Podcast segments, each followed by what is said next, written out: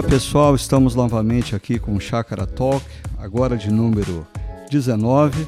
Meu nome é Ricardo Agreste, eu estou aqui com meu amigo João Vinícius, que vai conduzir o nosso momento, ele com suas perguntas que sempre procuram me colocar em apuros. É muito bom estar novamente com vocês. É bom estar aqui com você também, obrigado pela apresentação, Ricardo. E hoje nós vamos falar, como a gente já colocou nas nossas redes sociais, um pouco sobre o que é ser um discípulo de Jesus, o que se constitui isso de fato. Será que é um curso que as pessoas fazem, uma classe que elas entram nas suas igrejas? Ou será que é seguir um líder carismático, ou ser mentoreado por um líder carismático ou uma pessoa? É, o que de fato é ser discípulo de Jesus? E eu quero que você fique com a gente, fique até o fim, porque a gente tem uma discussão bem interessante aqui para propor.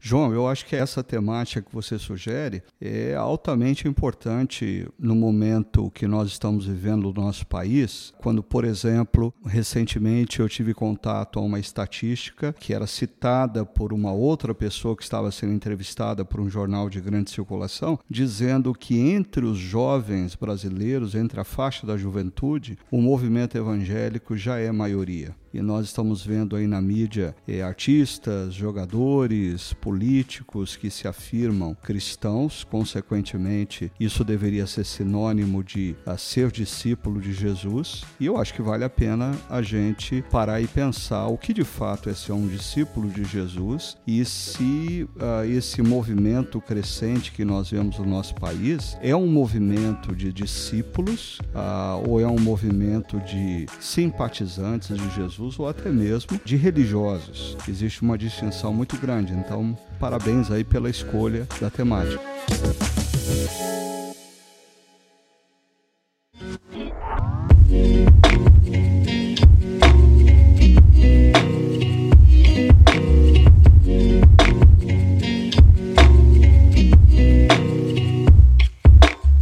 Uma coisa que você fala bastante pra gente é que palavras criam mundos, né? E algo que, que eu, eu, tenho visto também nesse movimento, que eu tenho notado, é que até o termo discípulo de Jesus não é um termo mais usado para se denominar é, entre outras pessoas. Se usa o termo evangélico, se usa o termo crente, se usa o web crente nas redes sociais, se usam outros termos, mas discípulo de Jesus é um termo que não me parece assim, que pega, que cola. Não parece que as pessoas querem se identificar como discípulos de Jesus, parece uma coisa meio, meio longe delas, né? O que, que você acha? Talvez é, quem faz uso desse termo, discípulo de Jesus, é justamente o pessoal desigrejado. Eles afirmam: ah, ah, eu não sou de igreja, mas eu sou discípulo de Jesus. E eu acho que a gente precisa olhar primeiro para os evangelhos, aonde esse conceito a ser discípulo de Jesus nasce, para a gente avaliar o que de fato é um discípulo de Jesus e o que esse conceito discípulo ah, significava no primeiro século, na cultura hebraica, assim também como no contexto maior da cultura grega. E acho que aqui a gente já tem uma pergunta fundamental, um bom ponto de partida para nós, que é o que significa então ser um discípulo de Jesus e o que não significa, assim, quais são os equívocos também do que é ser um discípulo de Jesus? Bom, quando nós lemos os evangelhos, parece que existe uma ação que distingue claramente aquele que faz parte da multidão,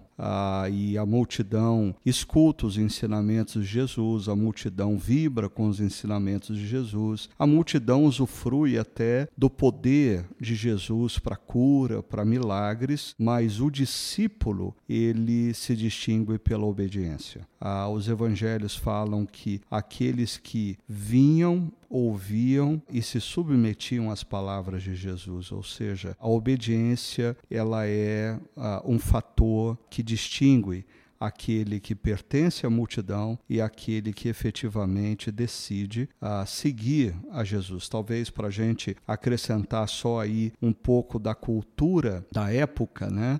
Uh, Jesus e os seus discípulos eles estão inseridos no contexto da cultura hebraica, aonde o rabi tinha os seus discípulos. Aí uma regra na relação entre o rabi e o discípulo era o compromisso do discípulo na obediência da Torá, não necessariamente obediência e, e serviço ao rabi, mas obediência e serviço à Torá que o rabi ensinava. O termo grego que é usado nos evangelhos para se referir a discípulo, ele significa literalmente aprendiz, aquele que aprende não através, como hoje nós temos num conceito mais positivista, de alguém entrar numa sala de aula e ouvir informações, mas o aprendiz é aquele que aprende vendo e imitando. Logo, aqueles que se tornavam discípulos de Jesus, eles obedeciam as palavras de Jesus, eles viam a maneira como Jesus vivia e agia e eles imitavam a Jesus. Tanto que ah, no livro de Atos dos Apóstolos, os cristãos, que foi um termo usado para ironizar, né? eles eram considerados pequenos cristos porque eles imitavam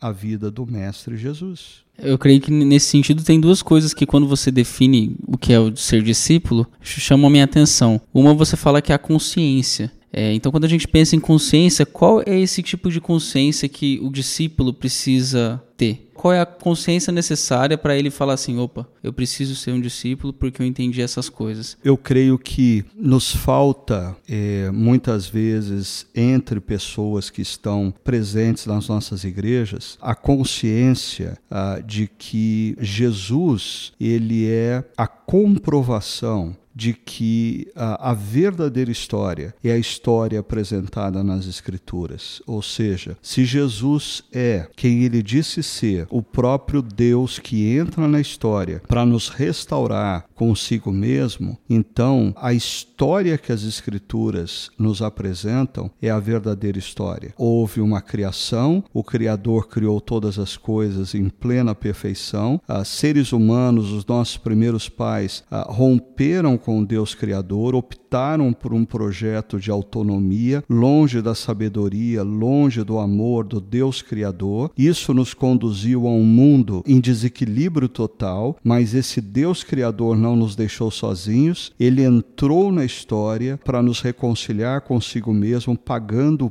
preço da nossa rebeldia, da nossa rebelião na cruz. E a prova de que esse sacrifício foi totalmente aceito e perfeito é que no terceiro dia Jesus ressurge da morte e aí ele nos envia para contar essa verdadeira história. Então, o discípulo de Jesus é aquele que tem a consciência de que Jesus nos traz à luz a verdadeira história. E quando nós compreendemos essa verdadeira história, absolutamente tudo ao nosso redor ganha um novo valor, ganha um novo sentido. Todas as coisas são redimensionadas porque nós passamos a viver e existir na história com um propósito maior. Nós eh, exercemos a nossa profissão, somos filhos, pais, maridos, esposas, mas a partir de uma nova consciência, nós somos discípulos daquele que entrou na história para nos reconciliar consigo mesmo e ele era o próprio Deus encarnado. Não existe existe sentido real para a vida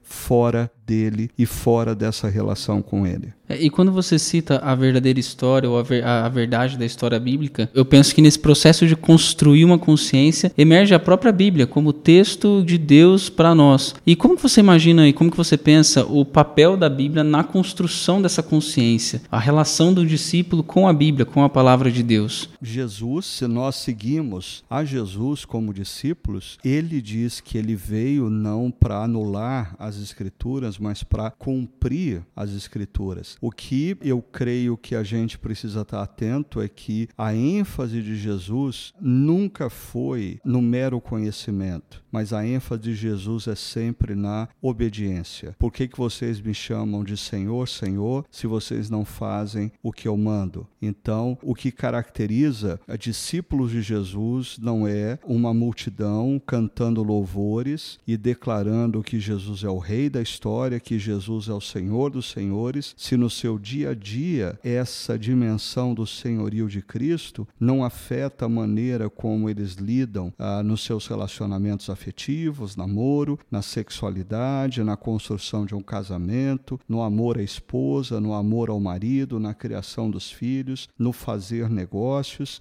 E essa ênfase na obediência, ela se faz presente a até mesmo na essência da missão que nos é dada por Jesus. Porque Jesus não envia os seus discípulos a irem por todos os povos ensinando todas as coisas. Ele envia os seus discípulos a todos os povos para ensinar a guardar todas as coisas, ou seja, a missão de fazer discípulos é uma missão de ensinar as pessoas a identificarem a voz de Jesus e a obedecerem os princípios e valores de Jesus. E eu penso que aqui a gente tem a, a ideia da resolução algo que também vem nessa definição de discípulo. E uma coisa que você tem falado para a gente bastante é sobre foco e intensidade. É, eu, eu, imagino que muitas pessoas que talvez nos ouvem, elas estão imaginando assim, ok, eu preciso obedecer aquilo que a Bíblia está falando, eu para ser um discípulo de Jesus eu preciso ouvir e praticar aquilo que Jesus está me dizendo, mas na hora de praticar as coisas se torna um pouco difícil ou complexo. Muitas se, se desanimam, quando elas começam a tentar elas erram. E então como que a gente pode construir uma resolução de fato para nos tornarmos discípulos melhores de Jesus?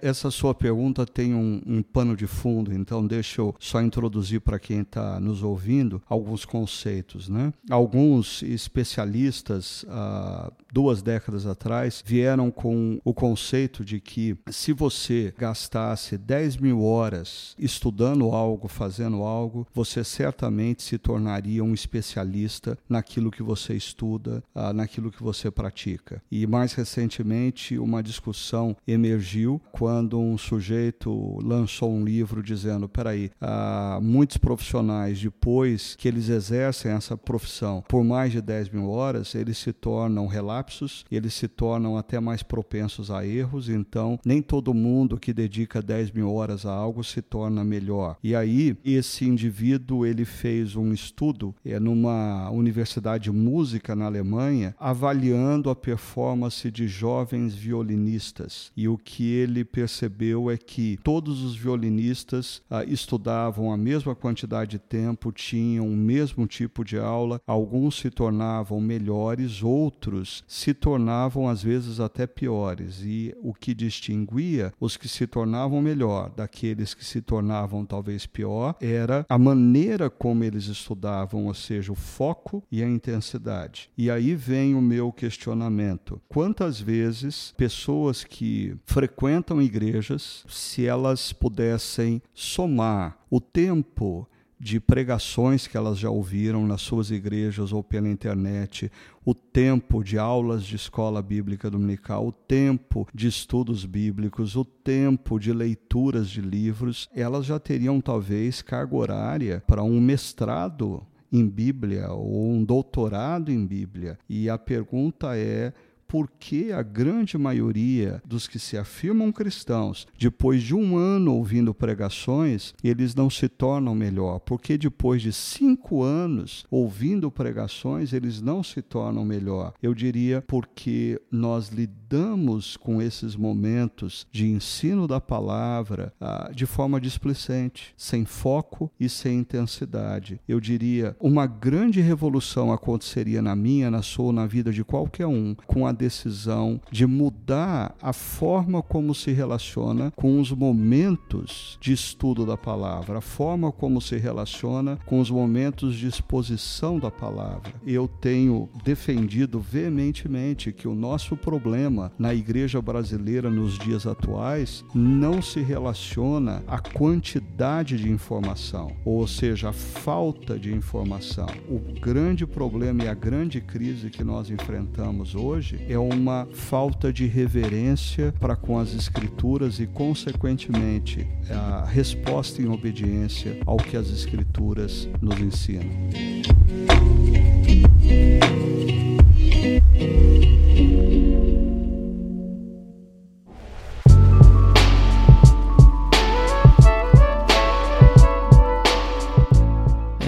Manhã eu estava lendo um texto do James Houston e ele estava falando de oração, mas eu acho que se encaixa um pouco aqui. Ele falava que um dos erros da oração é a gente orar não se vendo como resposta da oração. Uma pessoa chega com um problema para diante da gente, precisando de algum tipo de ajuda e a gente fala: "Olha, eu vou orar por você". Mas às vezes você tem o recurso financeiro ou o recurso do tempo, você pode resolver aquilo é, e você pode ser a resposta de oração que você mesmo está pedindo para Deus. Uhum. E eu, eu acredito que tem muito a ver com isso. Às vezes a gente, na hora de nos relacionarmos com o texto, texto, o que nos atrapalha nesse processo de discipulado é a gente se vê distante, a gente não se vê como parte da, da resposta ou alguém, um sujeito que vai aplicar aquelas verdades na sua vida, não. E, e você faz menção aí a, a, a, um sujeito que sempre me impressionou grandemente. É, nem todos, especialmente vocês de uma geração mais jovem, talvez não tiveram oportunidade de ter contato com um homem como o Dr. James Houston, mas eu me lembro que uma vez eu ouvi de um amigo e depois eu pude constatar como isso era verdadeiro, que diferentemente de determinados discursos teológicos que nos levam a ter mais informações sobre Deus e sobre a Bíblia, Dr. James Houston acho que representa uma geração de teólogos e pensadores que quando eles falam sobre qualquer tema teológico ou qualquer tema da Bíblia, quando eles terminam, o desejo que a gente tem é orar e viver de maneira mais próxima com Deus. Então, eu acho que aí se distingue um modelo de formação, até mesmo teológica, que nós temos, em que toda a ênfase está na informação. Quando eu creio que o modelo de Jesus de fazer discípulos nos convida ao relacionamento, à intimidade com Deus e à intimidade através da obediência à palavra. Não é uma questão de quanto se conhece da palavra, é uma questão do quanto se obedece à palavra. Mark Twain não se preocupava tanto com as coisas que ele ainda não compreendia sobre a Bíblia, ele se preocupava muito mais com as coisas que ele já compreendia. É, uma coisa que me vem à mente aqui também é o, o que o Chris Wright fala de, de ler os imperativos da Bíblia, né? É, a Bíblia ela tá cheia de, de instruções claras daquilo que a gente deve fazer. E que quando a gente lê ela de maneira distante, a gente não se aproxima daquilo que ela já está gritando e saltando aos nossos olhos. Como, por exemplo, ei, obedeça seus pais, honre seu pai e sua mãe. é, coisas simples, coisas que estão claras ali. Eu não preciso fazer rodeios. Ah, não é só quando meus pais estão legais. Não, honre seus pais sempre. Ou seja, tem, tem uma, uma, uma clareza na Bíblia, esses imperativos estão ali, né? E eu acho que talvez ah, muitos desses imperativos eles têm sido desprezados por uma, ao meu ver, uma falsa compreensão das Escrituras, dividindo, por exemplo, o Velho Testamento, esse próprio termo, não é um termo derivado de qualquer revelação, é derivado da Sociedade Bíblica Britânica. Então, Velho Testamento e Novo Testamento. E gradativamente se consolidou na mente de algumas pessoas que o Velho Testamento nos fala de lei e o Novo Testamento Testamento nos fala de graça. E agora nós vivemos na graça, consequentemente, nós não precisamos da lei. É, eu diria que a, a visão do próprio João Calvino é um pouquinho diferente quando ele coloca para a gente que a própria lei é manifestação da graça de Deus. Ah, no mundo onde homens e mulheres estão perdidos, estão vivendo de maneira caótica, quando Deus oferece a sua lei, ele oferece uma sabedoria e, e esse oferecer é fruto ah, da graça de Deus. Então, quando nós olhamos os imperativos não como palavras pesadas que têm como propósito nos roubar a liberdade, muito pelo contrário, os imperativos da Bíblia são palavras de sabedoria que visam nos manter livres, livres para amar a Deus acima de todas as coisas e ao nosso próximo como a nós mesmos. Quando nós não atentamos para os imperativos bíblicos, aí sim nós nos tornamos escravos. Nós nos tornamos escravos da nossa autonomia, dos nossos desejos, dos nossos vícios. Logo, as palavras de Jesus, elas vêm na mesma dimensão que o livro de Deuteronômio insiste várias vezes dizendo que essas palavras que hoje te ordeno é para que tudo te vá bem, ou seja, os imperativos bíblicos, eles visam a nossa liberdade, diferentemente do que algumas pessoas pensam, que seguir os imperativos bíblicos nos leva à escravidão. Escravidão nós temos quando nós resolvemos andar a partir da nossa própria autonomia e desejo. Sim, e um dos efeitos desses imperativos é o que a gente lê aqui em Efésios 4,13, um, um texto que nos diz um pouco sobre o processo de ser discípulo. O texto diz assim: que até que todos alcancemos a unidade da fé e do conhecimento do Filho de Deus e cheguemos à maturidade atingindo a medida da plenitude de Cristo. É, o que, que você acha que a gente consegue destacar nesse texto relacionado ao processo de ser discípulo? Você fez menção do centro do texto, eu diria que antecede a esse verso o fato de que o Espírito Santo deu a um grupo de pessoas na igreja ofícios, dons que têm por propósito ensinar a palavra, ou seja, equipar os santos através do ensino da palavra. E para mim, existem momentos diferentes em que a palavra é ensinada. Deixa eu pegar, João, primeiro o ministério de Jesus. Jesus ensina as multidões.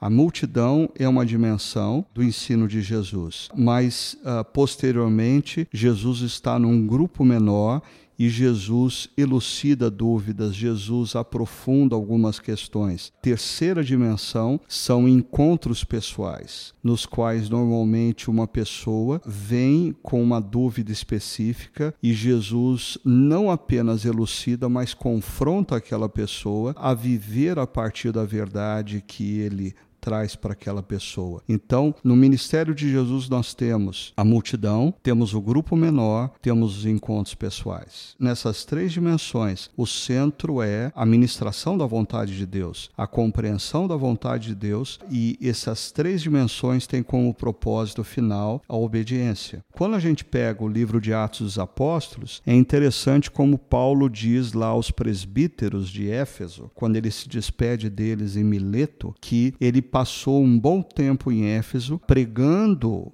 em praça pública, falando às multidões, mas ensinando de casa em casa, grupo menor. Ah, e certamente Paulo tinha encontros pessoais com pessoas para elucidar dúvidas e confrontá-las diante da não obediência da palavra. Agora a gente chega em Efésios, o, o livro que Paulo escreve para a igreja de Éfeso e possivelmente para igrejas de outras cidades ali vizinhas. Um grupo recebeu dom, uh, dons do Espírito Santo para ensinar a palavra. Nessas três dimensões, eu creio que a dimensão da multidão, pelo menos, no contexto da minha comunidade local, é o nosso encontro público aos domingos. Nem todos que estão ali são discípulos, mas os discípulos estão no meio da multidão. Os discípulos estão acompanhando pela internet. Nem todos que estão acompanhando pela internet são discípulos de Jesus, mas os discípulos, de alguma maneira, eles estão ouvindo o ensinamento. Aí, uma dimensão menor ou mais específica é o grupo pequeno, o grupo menor que no contexto da nossa comunidade nós temos os grupos pequenos que se reúnem durante a semana ah, e você mesmo dirige alguns grupos com pessoas que estão em lugares distantes, mas a gente precisa dessa dimensão aonde dúvidas são elucidadas e a palavra de Deus é aplicada de maneira mais específica. Mas mesmo assim existem pessoas que precisam de um acompanhamento mais pessoal, por isso elas no contexto da nossa comunidade elas marcam marcam um tempo de aconselhamento com o pastor, ou o pastor vai ao encontro delas para elucidar essas questões. Então, hoje em dia, nós temos também a multidão, temos o grupo menor e temos o encontro pessoal. E o trecho que você leu da carta de Paulo aos cristãos de Éfeso diz que tudo isso visa uma coisa: nós nos tornarmos maduros. Ou seja, se você está inserido numa igreja saudável, aonde existe ministração da palavra, a multidão, elucidação da palavra no grupo menor, confronto e aplicação da palavra no encontro pessoal, isso deve mover você à maturidade. E o sinal da maturidade da carta de Paulo aos Efésios é o serviço, ou seja, quando eu me engajo na missão de servir outras pessoas, saindo de mim mesmo e passando a exercer os dons que eu recebi, isso é uma sinalização de que eu deixei a imaturidade. Uma pessoa imatura quer tudo para si. Uma pessoa madura está aberta para amar e oferecer para outros. Eu penso que aqui a gente toca um pouco no papel da igreja nesse processo. E eu penso que a gente tem muitas perspectivas sobre o que a igreja deve ser. E muitas vezes a, igreja parece que ela não está é, priorizando essa agenda, a agenda de formação de discípulos. Muitas vezes a gente vê igrejas que estão mais preocupadas em aumentar o seu poder, seu poder geográfico, o seu, a sua esfera de influência. Outras igrejas que estão preocupadas em levantar muitos números, então ela precisa ter muita gente. É, enfim, são várias questões e várias, vários eh, tipos de igrejas que tem aí. Ou às vezes ter até inúmeros programas, ter programas para tudo quanto é tipo de coisa. Até uma coisa muito hum, que, que às vezes nos toca até impactar a cultura lindo, é importante. Mas, assim, o mais importante aqui é formar discípulos. Os discípulos impactam a cultura, os discípulos vão ter o seu momento ali, mas a igreja não pode abrir mão desse chamado, né? Não pode. E aí eu, eu diria que é um desafio para pastores e líderes que nos escutam a construção, a concepção dessa igreja que faz menos para fazer melhor, que faz menos para fazer com maior impacto, faz menos para fazer com mais profundidade simplicidade. Eu creio nessa igreja que, na sua simplicidade, por exemplo, ter os seus encontros Uh, aos domingos, aonde a comunidade se reúne para ouvir a pregação da palavra com integridade e relevância. Se reúne durante a semana em grupos menores para aprofundar a fé e a comunhão, aplicando a palavra nas vidas. E tem uma equipe pastoral, uma equipe de líderes ah, sempre disponível a atender pessoas que precisam de ajuda em questões específicas para caminharem em obediência em meio aos dilemas da vida. Eu creio que uma igreja assim, simples, mas objetiva, que constantemente convida homens e mulheres a se renderem aos ensinamentos da palavra de Deus e de Jesus e a obedecerem. Eu creio que uma igreja como essa faz diferença na sociedade através de profissionais, torna uma mulher uma esposa melhor, torna um homem um marido melhor, torna um filho mais obediente, torna pais mais sábeis e amáveis na criação dos seus filhos. Ou seja, talvez algumas igrejas precisam de tantos programas para jovens mães, para pessoas solteiras, para viúvas, porque justamente nós estamos abandonando o centro, o que nós deveríamos ser de maneira simples e impactante. Uma comunidade que constantemente desafia pessoas a se tornarem parecidas com Jesus, ouvindo seus ensinamentos, acolhendo no coração e obedecendo em suas vidas. Sim, e, e quando a gente fala desse histórico de igrejas, é, numa das, das reflexões que você traz sobre esse tema, você coloca um pouco a história dessa, da, de como as igrejas lidaram com o tema discipulado. É, então você traz como que foi nos anos 70, 80 e como isso nos impacta até hoje. Na sua opinião, assim, quais são os acertos ou os erros desses, dessas abordagens nos anos anos 70 e 80. Bom, aí você vai me colocar mais uma vez em fria, porque eu sei que tem pessoas que não vão gostar do que eu vou falar. Mas assim, quando eu penso nesse nessa temática, eu normalmente aponto para o fato de que o conceito discipulado chega na igreja brasileira através de para-eclesiásticas, organizações para-eclesiásticas norte-americanas, que tinham uma boa motivação, preencher uma brecha na vida da igreja. A igreja dos anos 70, 80 eram comunidades que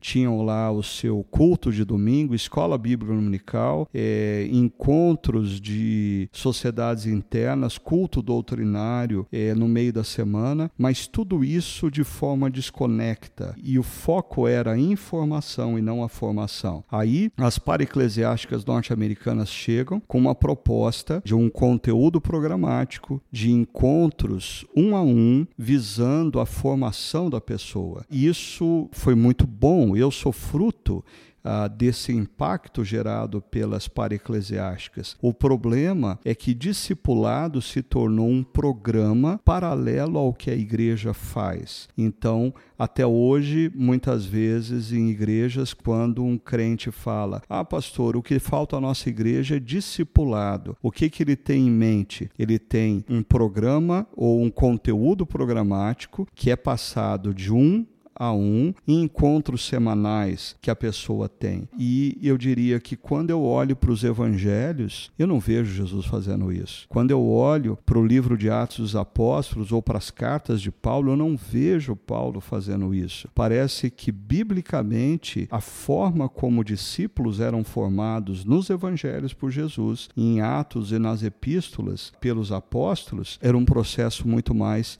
orgânico, ou seja, é a comunidade cristã que forma discípulos. Não é uma pessoa que faz discípulo, mas é a comunidade que faz discípulo. Então, só exemplificando, João, uma pessoa vem à comunidade que eu pastoreio e ela é impactada pela palavra que é pregada à multidão, o encontro dominical. E aí ela é convidada ou desafiada a entrar num grupo pequeno, inicialmente um grupo de primeiros passos na vida cristã, para compreender o que significa ser discípulo de Jesus. E aí algumas pessoas vão influenciar a vida dessa pessoa. Quando ela se torna membro da nossa comunidade, ela passa a fazer parte de um grupo pequeno onde um outro líder ajuda na caminhada e de repente ela quer conhecer mais da palavra, da teologia e até exercer uma posição de liderança. Então ela adentra num outro grupo que nós temos, que é um grupo de formação online Teleios. E aí outros professores, outras pessoas vão participar do processo de formação dela como um discípulo de Cristo. Ah, assim, quando você pergunta para uma pessoa como que você foi discipulado, eu diria,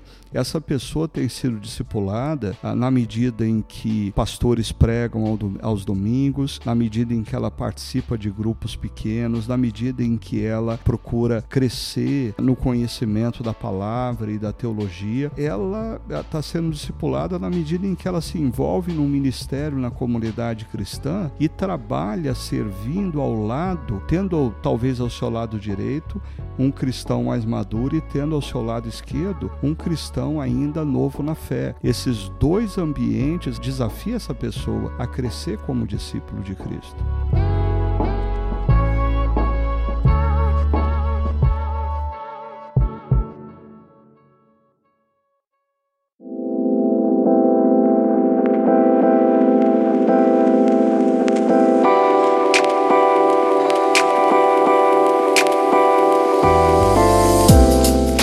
Uma vez eu estava na na igreja de onde eu vim e tava tendo um curso de discipulado lá. E aí eu era adolescente, eu era líder de um grupo pequeno. E aí eu tava nesse curso e aí o, o, o instrutor lá, ele perguntou, falou assim, quem aqui tem experiência de... Quem, quem discipulou você? E eu bem ingênuo, assim, entre as pessoas que levantou a mão, levantei a mão e falei assim, meus pais. é a pessoa que vem à minha mente de quem tem me ajudado e me ensinado as verdades bíblicas. E aí ele na hora ficou assustado e, e, ele me repreendeu no meio de todo mundo e eu fiquei meio que sem graça. Que ele falou assim: "Não, pai não vale, pai não vale". Mas para mim fazia todo sentido, né? De que a instrução que eu recebi, a primeira, as primeiras pessoas que me instruíram foram os meus pais. É, é eu, eu acho que isso reflete, é, e eu volto a dizer, eu não quero que ninguém entenda que eu estou dizendo que o processo que talvez alguns passaram, que nós costumamos denominar de discipulado, não contribuiu para a sua formação como discípulo. Eu só estou dizendo que é um reducionismo nós falarmos de discipulado exclusivamente desse programa, um a um, com conteúdo programáticos e encontros semanais. O que você mesmo viveu, João. Se a gente pega Deuteronômio capítulo 6, o que Deus está pedindo para os pais fazer fazerem é exatamente isso: é ensinar os seus filhos a todo tempo, não só com palavras, mas com atitudes, criando memoriais nos umbrais da porta uh, e em outras situações. Então, eu diria, para aqueles que nasceram numa família cristã e seus pais vivenciaram a fé como de fato precisa ser vivenciada, com certeza essas pessoas se tornaram discípulos de Cristo e parte importante de influência nesse processo vem dos seus pais. Bom, Ricardo, uma, uma das coisas que você nos disse aqui foi sobre a, a dimensão do, do, de como um discípulo se torna discípulo na comunidade cristã. Então, a multidão, os grupos menores, os encontros individuais e, por fim, a missão. É, a gente pode dizer que o ponto central do ser discípulo de Jesus é a missão? eu diria que o ponto central é a obediência. Ah, e aí a gente precisa parar e pensar o mestre ao qual nós seguimos, qual foi a sua última orientação? E a sua última orientação foi para nós irmos e fazermos discípulos de todas as etnias, ensinando-os a guardar e batizando-os em nome do Pai, do Filho e do Espírito Santo. Logo, um discípulo de Jesus, o cerne da vida dele é a missão. Ele vive para a missão. Logo, a comunidade dos discípulos de Jesus, a igreja, tem como cerne da sua existência a missão. Como já foi dito uh, no passado por Dietrich Bonhoeffer, a igreja só é igreja quando existe para os de fora. Ou seja, quando a igreja está comprometida em fazer discípulos nos mais variados ambientes da sociedade.